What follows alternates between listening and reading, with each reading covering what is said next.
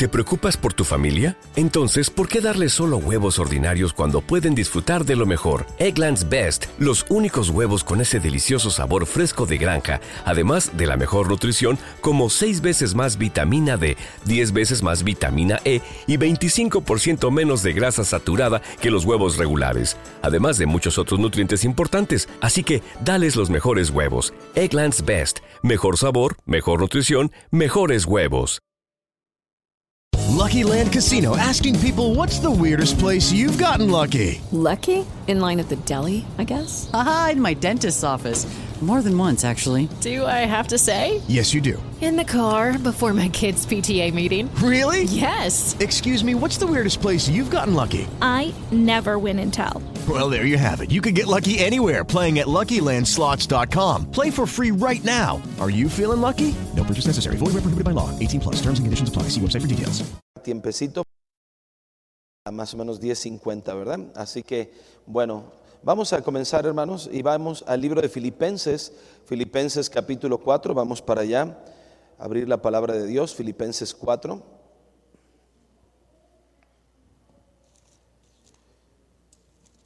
Filipenses capítulo 4 y vamos a hacer una lectura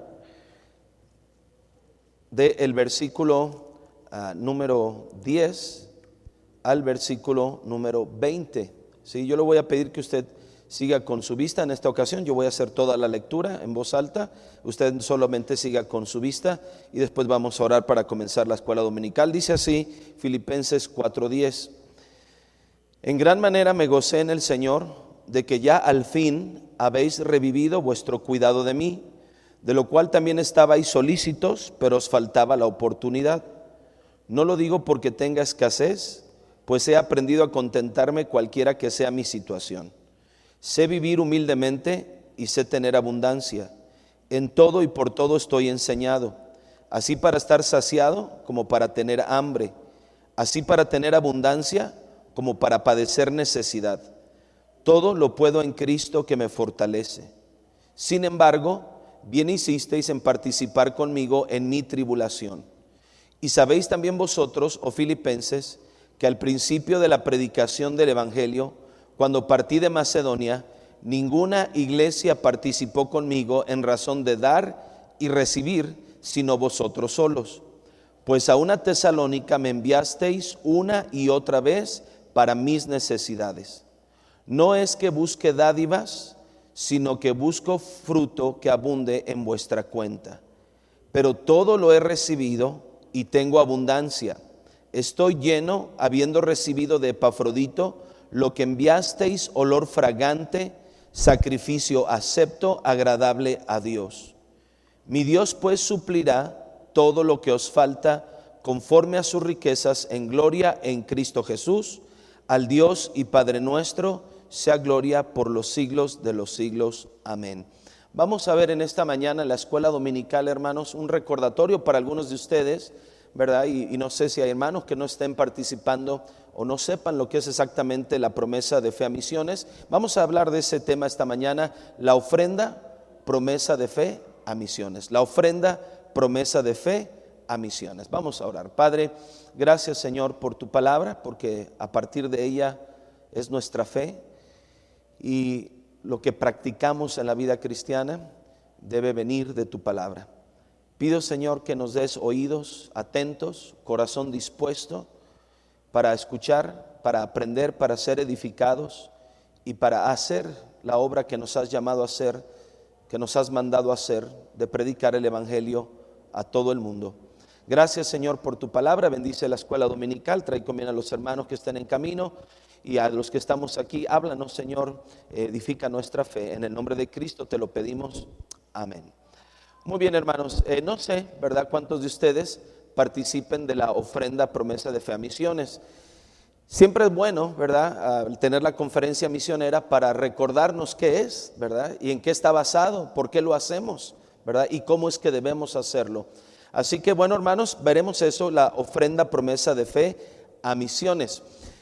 Lo primero que quiero que veamos, que cuando damos a la obra misionera, ¿verdad?, yo veo vi su promesa de fe, eh, dice ahí que hay un, uh, ustedes pueden darlo por semana, por quincena o por mes. Cada iglesia se organiza de una manera, ¿verdad? Pero ustedes ahí tienen en su promesa, bueno, yo voy a dar una cantidad de dinero, ¿verdad? según Dios me guíe, Dios me dé dirección, me lo ponga en mi corazón a través de la oración, de, la palabra de Dios. Él ponga una cantidad que yo voy a apartar, ¿verdad? Semana a semana o quincena a quincena o mes a mes, ¿verdad? Esto acorde a como usted se administre, ¿verdad? Hay quien gana por semana y le es mejor apartarlo por semana. Hay quien gana quincenalmente y cada quincena lo aparta. ¿verdad? Y hay quien administra su vida, sus negocios por mensualidad, ¿verdad? Cada mes y, y aparta algo cada mes. Y se trata de poner una ofrenda con esa frecuencia, semana o quincena o mes, que va a ir destinada, ¿verdad?, al apoyo directamente de la salida de misioneros que van a predicar el Evangelio a otras partes, que misioneros que van a plantar iglesias a otras partes del mundo. Y ese dinero va a ir ahí, ¿verdad? Al final vamos a hablar un poco más de ello.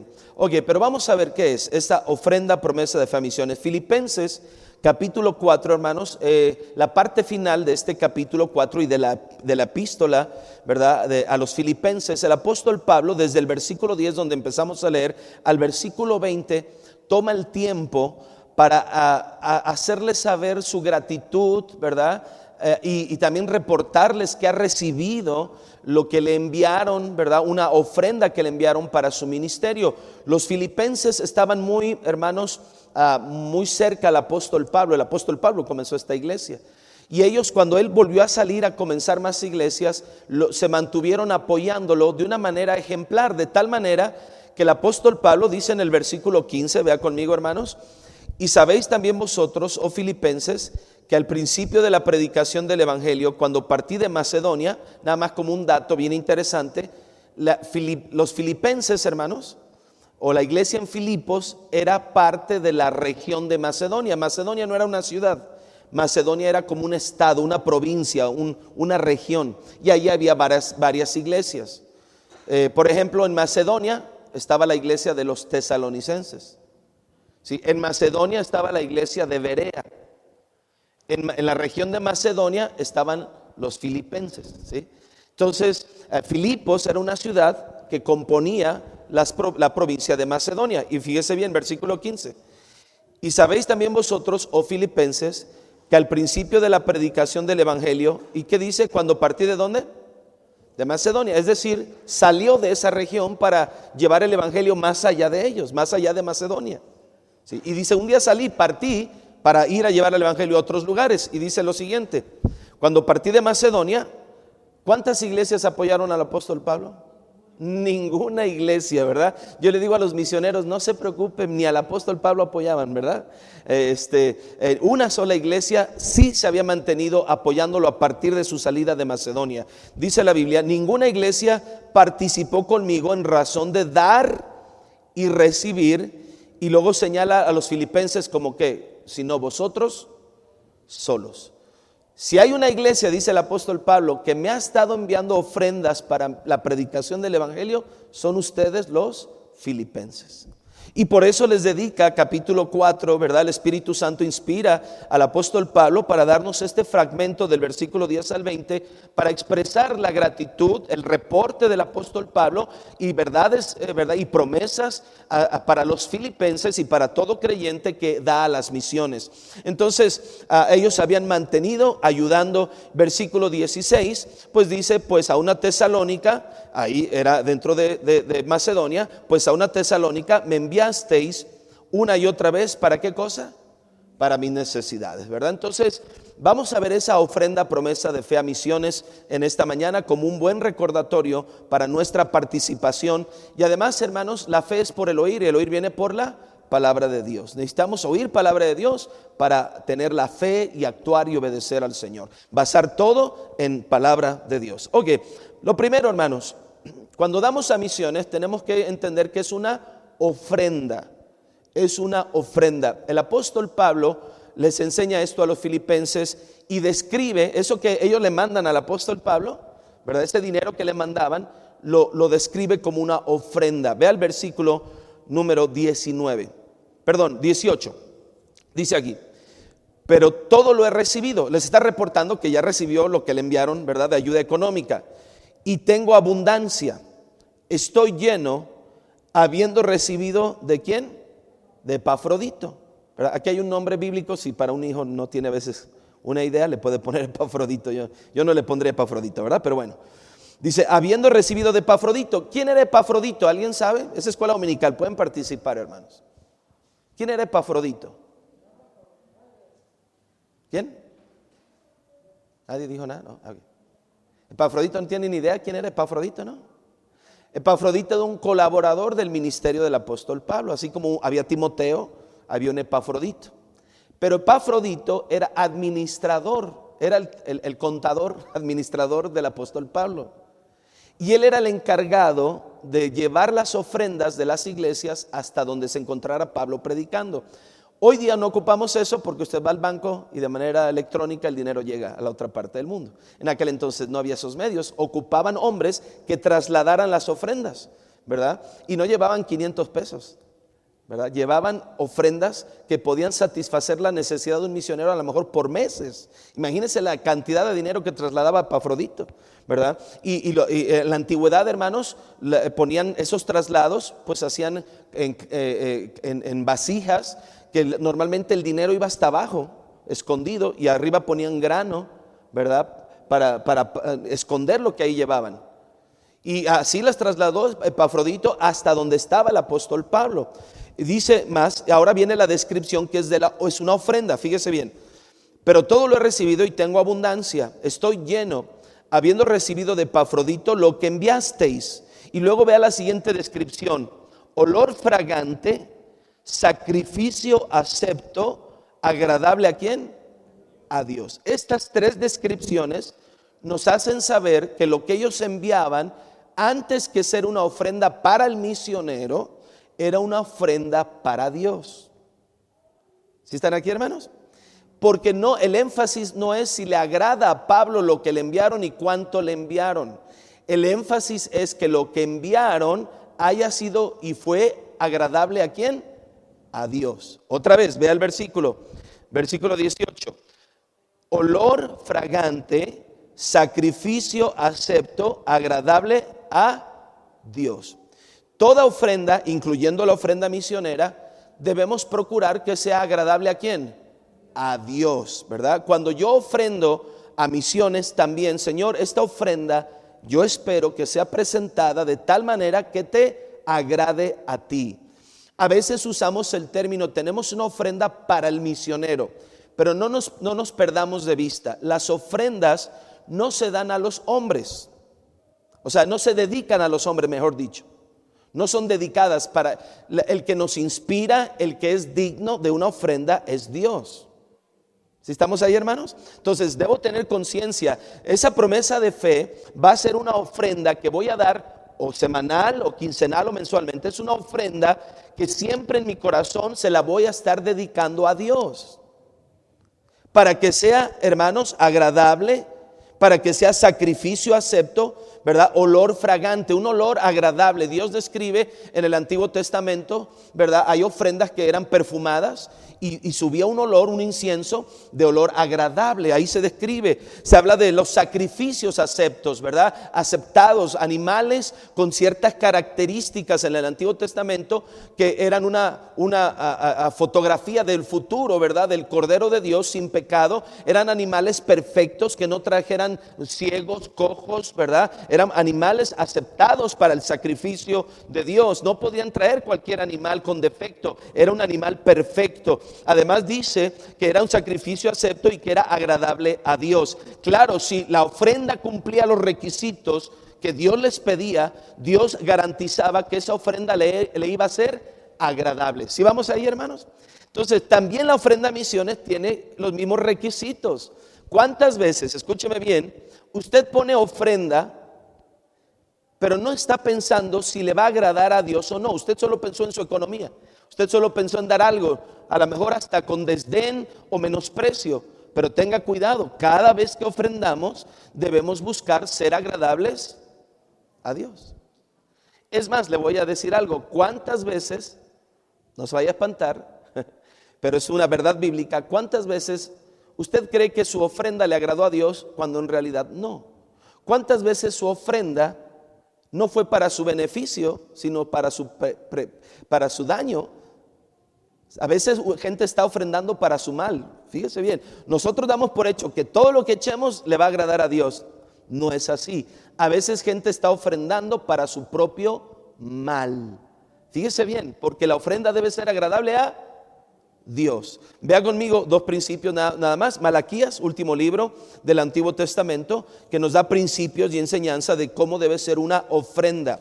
Malaquías, último libro del Antiguo Testamento, capítulo 1. Observemos cómo Dios amonesta a su pueblo por estar ofrendando de una manera equivocada.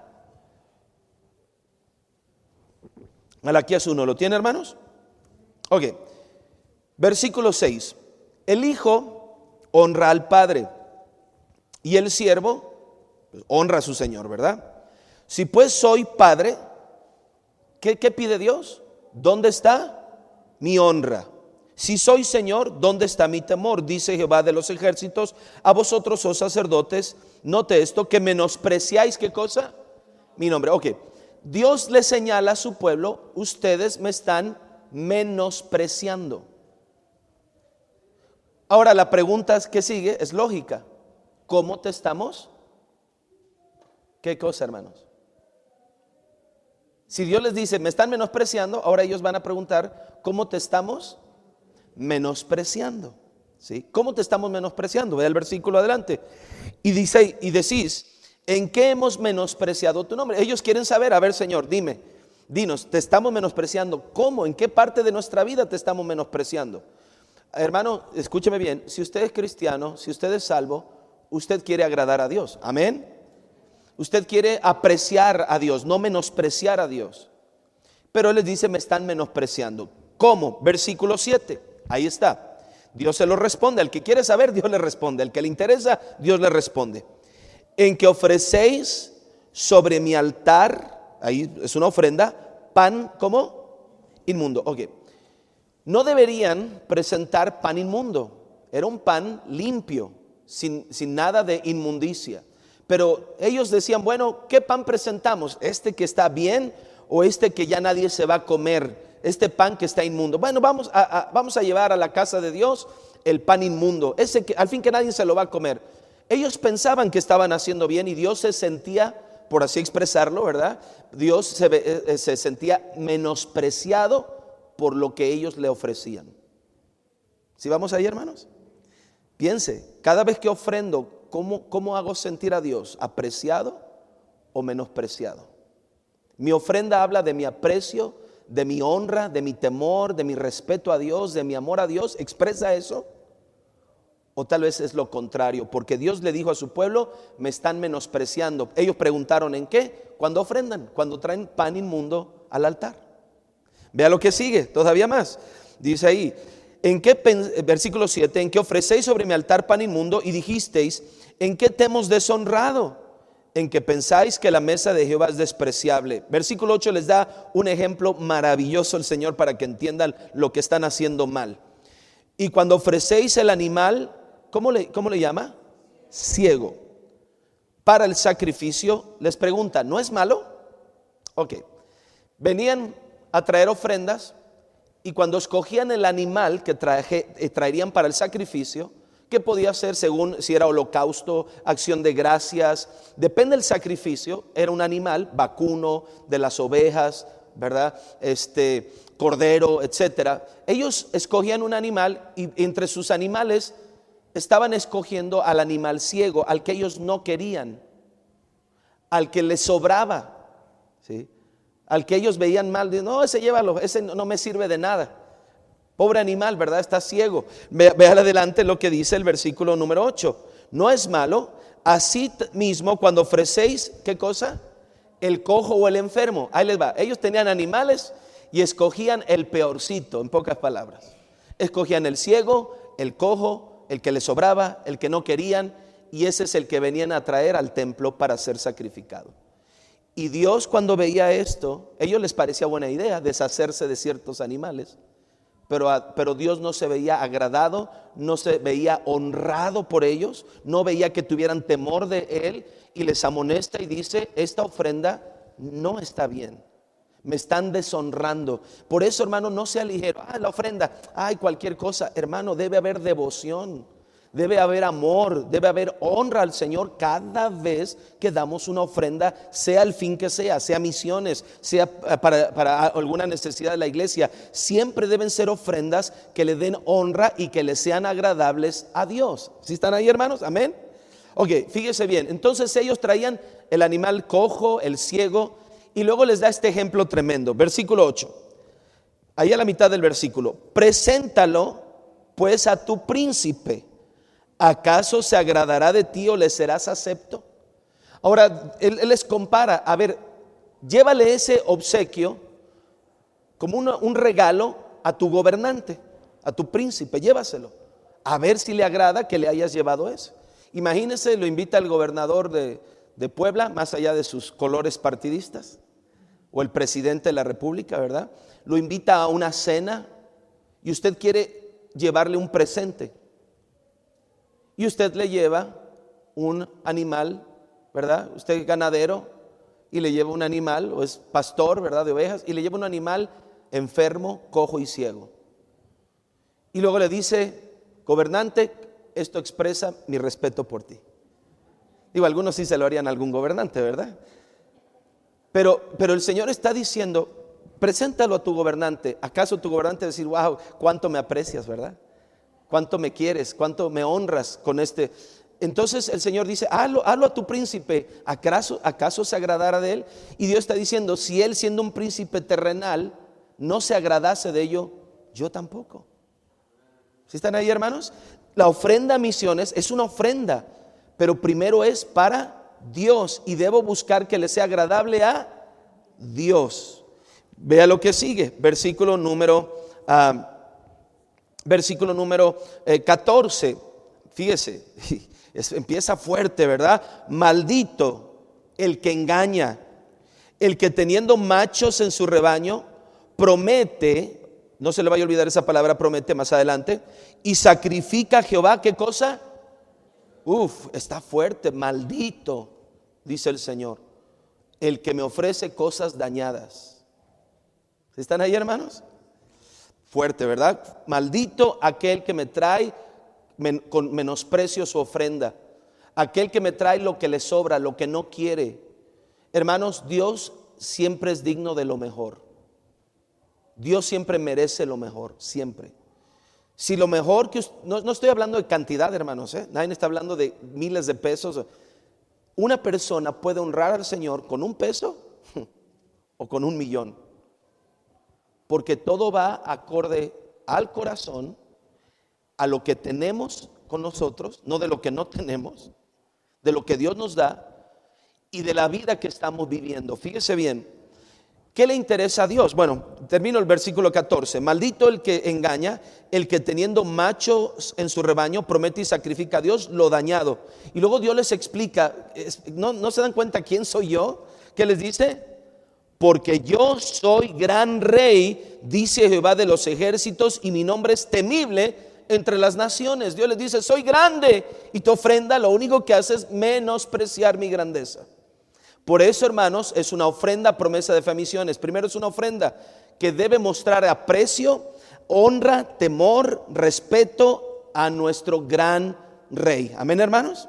Ahora, fíjese bien, hay algo más. Isaías capítulo 1 un caso similar en el Antiguo Testamento, donde Dios vuelve a amonestar a su pueblo y definitivamente les dice que no le interesa. Dios le dice, ya ni me traigan ofrendas, ni me las traigan. Hermanos, qué tremendo que Dios ya no quiere ofrendas de su pueblo. Isaías capítulo 1, versículo número, eh, voy a leer del versículo número 11. Bueno, voy a leer desde el 10. Príncipes de Sodoma, oíd la palabra de Jehová, escuchad la ley de nuestro Dios, pueblo de Gomorra. A ver, ahí le va una pregunta, usted que sabe más Biblia de más años. En el tiempo de Isaías, ¿existía Sodoma y Gomorra? ¿Todavía estaban como ciudades? No, cronológicamente Sodoma y Gomorra fueron destruidas muchos años antes, centenares de años antes. ¿Por qué el Señor se dirigirá? Fíjese bien, ¿por qué se dirige a su pueblo y le dice, Está hablando con Israel, su pueblo. Y les llama Sodoma y les llama Gomorra. Uf. Está diciendo cómo están viviendo. No necesariamente que vivieran en los mismos pecados, pero sí en, la, la misma actitud de menosprecio, de falta de temor a Dios. Al punto que les llama y se dirige a ellos Sodoma y Gomorra. Qué tremendo. Ahora, versículo 11. ¿Para qué me sirve? Dice Dios, ¿verdad? ¿Para qué me sirve? Dice Jehová, la multitud de vuestros sacrificios. Dios les dice, ustedes me traen muchos sacrificios, pero me son inútiles, son vanos, no los quiero, no me agradan. Es más, les dice, no me los traigan, quédenselos. Wow. Vea lo que dice versículo número 11. ¿Para qué me sirve, dice Jehová, la multitud de vuestros sacrificios? Hastiado, vea, eh, Dios es el que está hablando, hastiado estoy de holocaustos de carneros y de cebo de animales gordos, no quiero sangre de bueyes, ni de ovejas, ni machos cabríos. Versículo 13, no me traigáis más que hermanos, van. Dios le dice a su pueblo, ya no quiero nada de tu mano. No me lo traigas. Si vas a traer así, no quiero nada. Mire, hermanos, Dios sigue siendo Dios con, o tu, con tu ofrenda o sin tu ofrenda. Él sigue siendo grande. Para nosotros es la bendición y el honor de ofrendar. Pero Él seguirá siendo Dios. Y Él cuida su nombre y dice, mejor prefiero que no me traigas nada. Quédatelo, guárdatelo. No me traigas más van ofrenda. ¿Por qué? Porque Dios quiere que primero arreglen su vida. Judy was boring. Hello. Then Judy discovered ChumbaCasino.com. It's my little escape. Now Judy's the life of the party. Oh, baby, Mama's bringing home the bacon. Whoa, take it easy, Judy. The Chumba life is for everybody. So go to ChumbaCasino.com and play over 100 casino style games. Join today and play for free for your chance to redeem some serious prizes. chumba ChumbaCasino.com. No purchase necessary. Void where prohibited by law. 18 plus terms and conditions apply. See website for details. With the Lucky Land slots, you can get lucky just about anywhere. This is your captain speaking. Uh, we've got clear runway and the weather's fine, but we're just going to circle up here a while and uh, get lucky. No, no, nothing like that. It's just these cash prizes add up quick. So I suggest you sit back, keep your tray table upright, and start getting lucky. Play for free at LuckyLandSlots.com. Are you feeling lucky? No purchase necessary. Void where prohibited by law. 18 plus terms and conditions apply. See website for details. ¿Están aquí, hermanos? Ok, Le doy un ejemplo. Un hombre que anda con dos mujeres en adulterio y trata de venir a la iglesia a dar sus ofrendas y sus diezmos. Dios dice, quédatelos. Mejor arregla tu vida primero. Porque lo que me agrada es tu vida antes que tu animal que me traes de sacrificio. ¿Cuántas iglesias no enfatizan en, que uno es la ofrenda que debe vivir bien delante de Dios? ¿Cuántas veces te dicen, tú trae tu dinero, si quieres andar de adúltero, borracho, mujeriego, viendo pornografía, si quieres andar maldiciendo, robando, estafando, adelante, aquí nomás tráenos el billete. Y Dios no es así. Dios dice, quédate con tu, tu dinero de pecado y de maldad, quédatelo. Yo soy Dios, yo soy santo, a mí me respetas.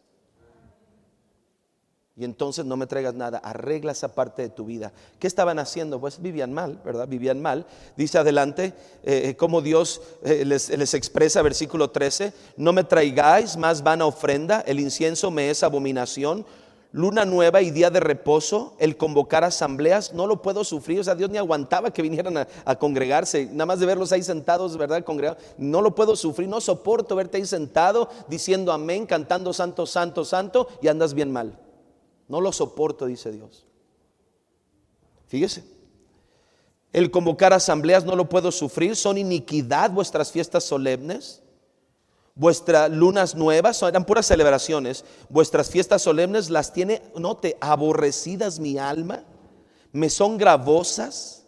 Cansado estoy de soportaros. Dios ya estaba cansado de la hipocresía y de la maldad de su pueblo y todavía se congregaban, cantaban y querían hacer ofrendas como si todo estuviera bien. Y luego Dios les llama a ponerse bien. Versículo número 16. Lavaos y limpiaos, quitad la iniquidad de vuestras obras de delante de mis ojos, dejar de hacer lo malo, aprender a hacer el bien, buscad el juicio, restituid al agraviado, haced justicia al huérfano, amparad a la viuda. Versículo 18, venid luego, dice Jehová, y estemos a cuenta. Si vuestros pecados fueren como la grana, como la nieve, serán emblanquecidos. Si fueran rojos como el carmesí, vendrán a ser como blanca lana. Dios les dice, ponte bien. Ay, pero va a estar bien difícil. No, ven ahora y, arrepiéntete y yo te perdono. Y si tu pecado fuera tan percudido, tan entrado en tu alma, la sangre de mi Hijo Jesús te va a limpiar. Así es cuestión de ponerse bien con Dios, comenzando con el Señor, perdóname, estoy arrepentido, quiero hacer lo correcto. A partir de ahí ven y empieza a hacer lo que le agrada a Dios. Amén. Hay gente que dice, no, es que nunca se puede estar bien con Dios. Claro que sí. Somos aceptos por medio de Jesucristo, nuestro Señor y Salvador. Pero Dios quiere que vivamos vidas agradables a Él. Si la ofrenda le va a agradar a Dios, es porque mi vida le está agradando a Dios. Entonces quítese el engaño que usted pueda andar viviendo como quiere y al final Dios pues quiere su dinero. Dios no quiere su dinero. Quédeselo, guárdelo, úselo en cualquier otra cosa, pero no venga a deshonrar a Dios. ¿Estamos ahí, hermanos? Primero es una ofrenda, ofrenda. Uh, yo creo que ahí se me va a acabar la escuela americana en la ofrenda. Segundo punto de la ofrenda, hermanos. Si es ofrenda, anótelo, recuérdelo bien, entonces es después del diezmo.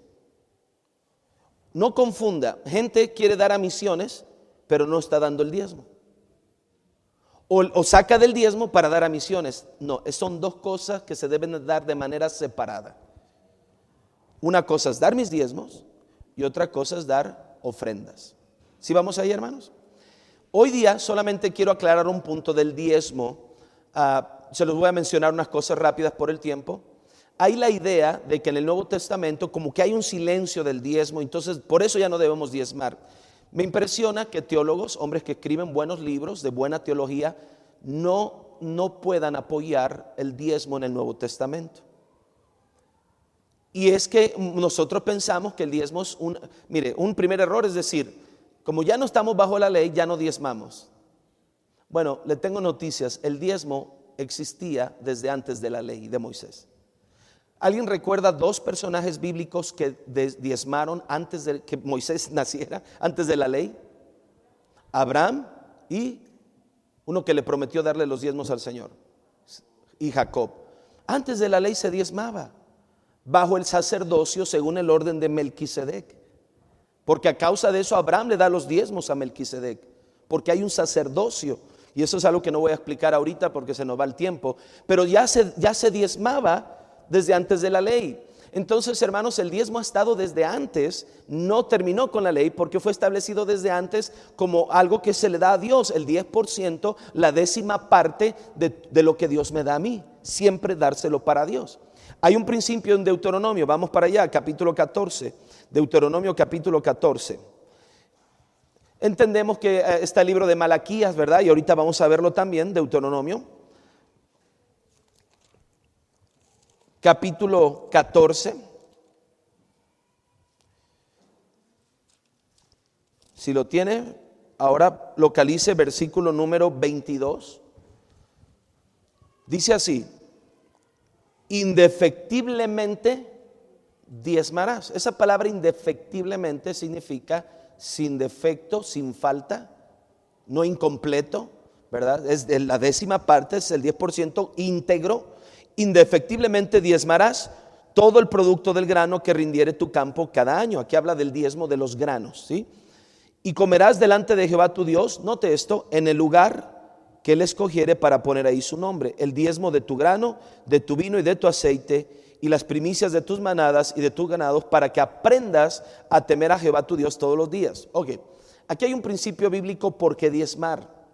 Porque diezmar representa que yo tengo un temor de Dios, que tengo respeto hacia Dios.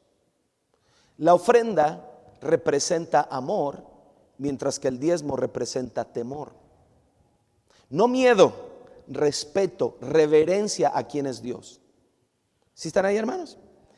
Mire, esto está en muchas partes de la Biblia, no voy a expresarlo.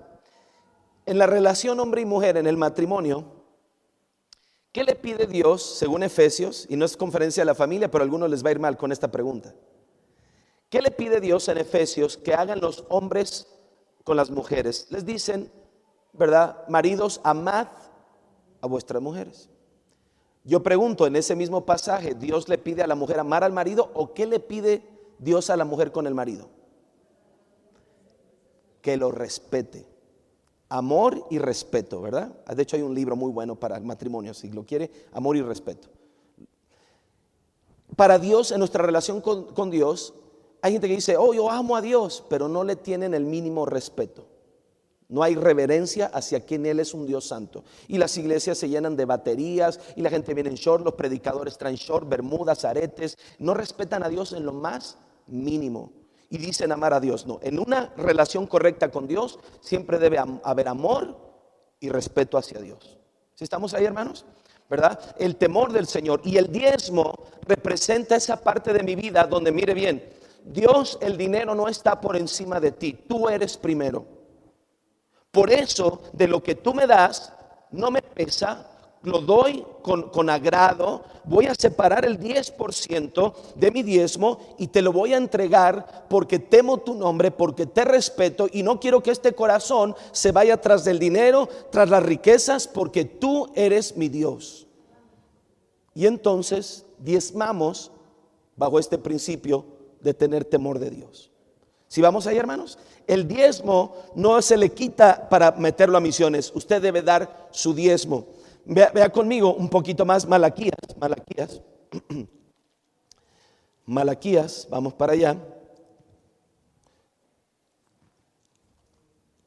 No hay prisa, si no acabo no importa, hermanos, ¿eh? con que nos quedemos con esto. Esto es para, para misiones, ¿verdad? Malaquías, último libro del Antiguo Testamento. Y ahora vamos a buscar un versículo que algunos casi no lo quieren leer. Usted tiene subrayado muchos, pero este ni lo subrayó, ¿verdad? Malaquías, capítulo número 3, versículo número 8. Dice así, ¿robará el hombre a Dios? Es una pregunta que le hace Dios a su pueblo. ¿Es posible robarle a Dios? ¿Cuántos piensan que sí? ¿Verdad? Ok. Sí se puede robarle a Dios. Y vea lo que sigue, versículo 8, ¿robará el hombre a Dios? Pues vosotros me habéis robado. La siguiente pregunta, a ver, a ver, Señor, ¿cómo, cómo que yo te estoy robando? ¿Acaso subí al cielo, te quité algo allá de, verdad, de lo que tienes allá? Dice, vosotros me habéis robado. Y dijiste, ¿en qué te hemos robado? ¿Y en qué le dijo?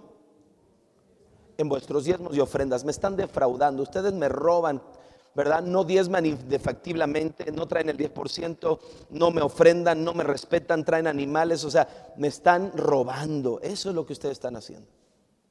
Y luego el Señor habla de una maldición otra vez, versículo 9, maldito sois con maldición, porque vosotros la nación toda me habéis robado. Ok, hermanos, usted no puede traer una ofrenda robándole los diezmos a Dios.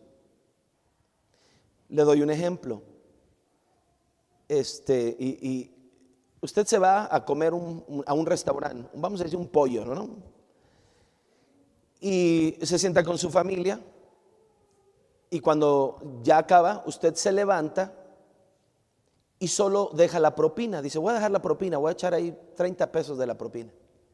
Pero no quiere pagar la cuenta. Yo le pregunto, ¿le dejarán ir de ese restaurante solo habiendo dejado la propina? La propina la dio porque el mesero se esmeró, hizo un buen esfuerzo, le agradó y de manera espontánea y extra, adicional al deber de pagar la cuenta, usted quiso dejar una propina. Pero el mesero le va a decir, ¿sabe qué? Mejor quédese con la propina y pague porque si no a mí me cobran el pollo. Primero pague lo que debe pagar y luego de, de manera espontánea y extra su propina. Ok, en, los diezmos y ofrendas es igual. Primero pague sus diezmos. Primero dé lo que debe darle al Señor y después sea espontáneo y dé una ofrenda al Señor después de su diezmo. La conferencia de misiones nos debe ayudar a ser buenos administradores. Ayer lo vimos. Un buen administrador aparta su diezmo y sobre el diezmo da sus ofrendas. no sin su diezmo.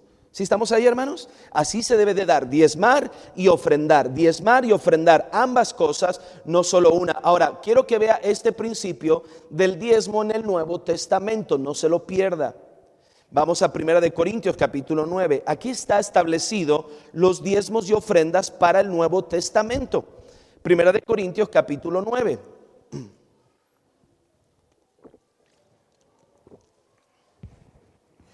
Si usted lee Primera de Corintios capítulo 9, hermanos, va a encontrarse del versículo 1 en adelante que el apóstol Pablo está hablando acerca del ministerio de un apóstol, de un siervo de Dios que tiene derechos, ¿verdad?, de recibir, ¿verdad?, las cosas materiales por su ministerio espiritual. ¿Sí? Todo siervo de Dios, aprenda esto, tiene derecho de parte de Dios de recibir, fíjese bien, lo material por trabajar en lo espiritual. ¿Cuántas veces le dicen al pastor, a los pastores, dicen, ¿usted trabaja? Sí, soy pastor. No, ya en serio, ¿de qué trabaja? Pastor es un trabajo. ¿Sí? El asunto es que no conocemos el ministerio del pastor. Pensamos, ser pastor es predicar domingos en la mañana y ya. No. Es mucho más que eso, es una ocupación de toda la semana, de mucho más, de ocho horas diarias, de como los médicos, disposición de horario. Pastor, está mi muchacho, me lo metieron a la cárcel. ahí va el pastor.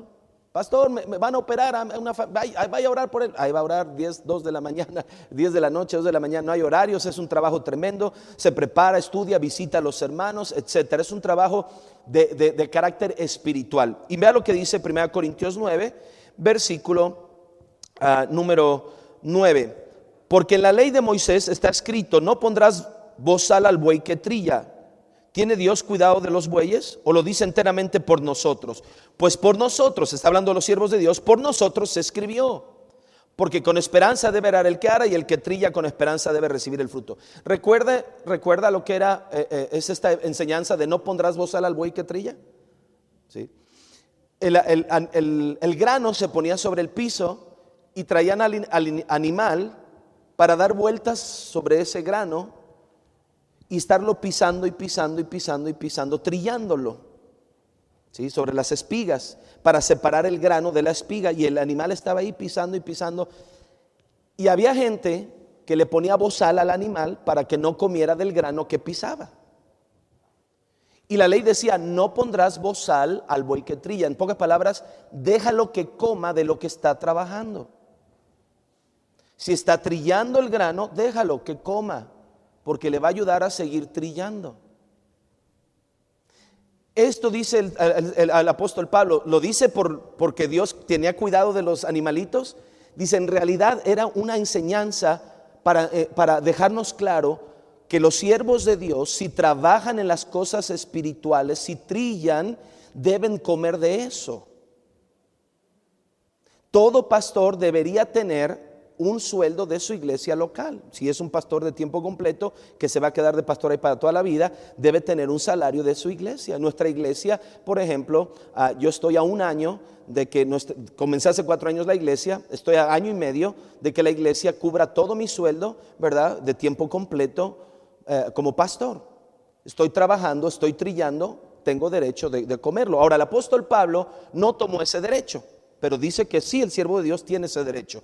Y luego dice lo siguiente, versículo número 11, si nosotros sembramos entre vosotros lo espiritual, ¿es gran cosa si segáramos de vosotros lo material? Es una respuesta. ¿Es gran cosa que el pastor tenga un sueldo, tenga un beneficio material por trabajar en lo espiritual? ¿Es gran cosa? ¿Qué sería la respuesta? Miren, ni la dude, es no. ¿Verdad? No, no es la gran cosa. Es justo que si se dedica a eso, yo le pregunto, ¿cuántos pastores tienen capacidades para ganar dinero en el mundo así, hermanos? Pero dejaron todo para servir al Señor. Por lo menos es justo que coman de lo que están trillando en el trabajo espiritual, que reciban beneficio. Luego dice lo siguiente, vea conmigo, hermanos. Porque no, perdón, versículo 12, si otros participan de este derecho, sobre vosotros, cuanto más nosotros, pero no hemos usado de este derecho, sino que lo soportamos todo por no poner ningún obstáculo al evangelio de Cristo. ¿Cómo eran los corintios? ¿verdad? Que Pablo ni tomó su derecho de tomar un sueldo de ellos, un beneficio económico de ellos, porque los corintios eran especialitos. Dijo, no, ni, ni con pincitas acerca del dinero porque son bien carnales, ¿verdad? Así que mejor no, no, no voy a tomar ese derecho para no poner tropiezo ante ustedes del Evangelio. Ahora, ahí va la parte final, fíjese bien. ¿No sabéis que los que trabajan en las cosas sagradas comen del templo y que los que sirven al altar del altar participan? Ahora viene una pregunta, fíjese bien. ¿No sabéis que los, que, ¿qué dice ahí esa palabra, hermanos? Trabajan, versículo 13. ¿No sabéis que los que trabajan, sí, sí es un trabajo, sí es un trabajo espiritual, sí es un trabajo. ¿No sabéis que los que trabajan en las cosas sagradas? Y luego vienen dos, dos cosas interesantes. Comen del templo y los que sirven al altar, del altar participan. Dios les, les hace referencia al Antiguo Testamento. El apóstol Pablo refiere al Antiguo Testamento y dice, ¿verdad? Que no saben que los que trabajan en las cosas sagradas, ahí eh, eh, este, en el templo, dice ellos, comen del templo. ¿Cómo es eso, hermanos? Mira, eh, si trabajas en la iglesia, te da hambre, dale una mordida al muro de aquel lado. ¿Ah? Mira esa silla, se ve bien sabrosa, cómete el templo ahí, ¿verdad? ¿Qué se refiere con comen del templo? Ahorita voy a verlo. Luego dice, comen del templo y los que sirven al altar, del altar que participan. Le voy a explicar el segundo, que es mucho más sencillo.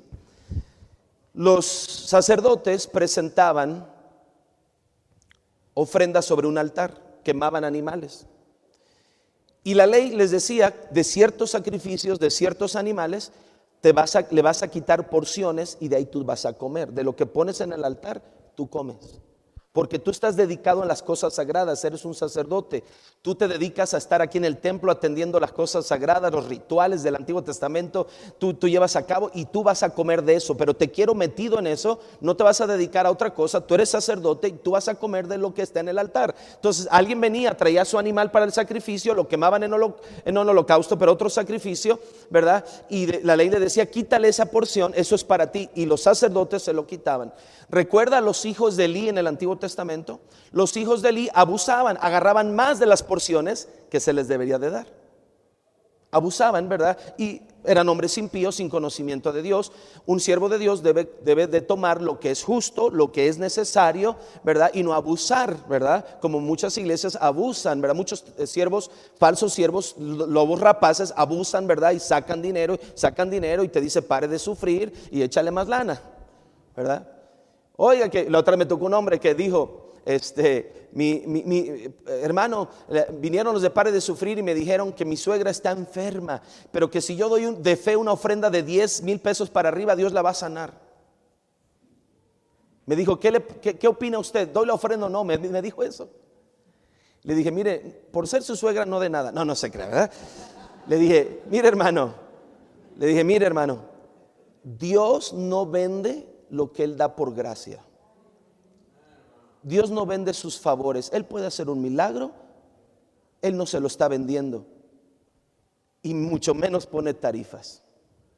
¿Verdad? Si Dios la quiere sanar, la sanará porque Él es Dios, porque Él es bueno, porque Él es misericordioso. Y usted no va a convencer a Dios con 10 mil pesos de hacer algo. Si me está siguiendo, hermanos. Pero hay, hay quienes toman más, ¿verdad? Ahora, comen del altar. Ok, es justo, estás sirviendo en eso, come. Vos, no pondrás bozal al buey que trilla. Si estás trillando, come de eso. Así es la obra de Dios. Luego, los que comen del altar, dígame usted de qué habla ahí. Imagínense, échale, ¿verdad? Piense un poquito. Los que comen, ya vimos los del altar, pero también los que comen del templo.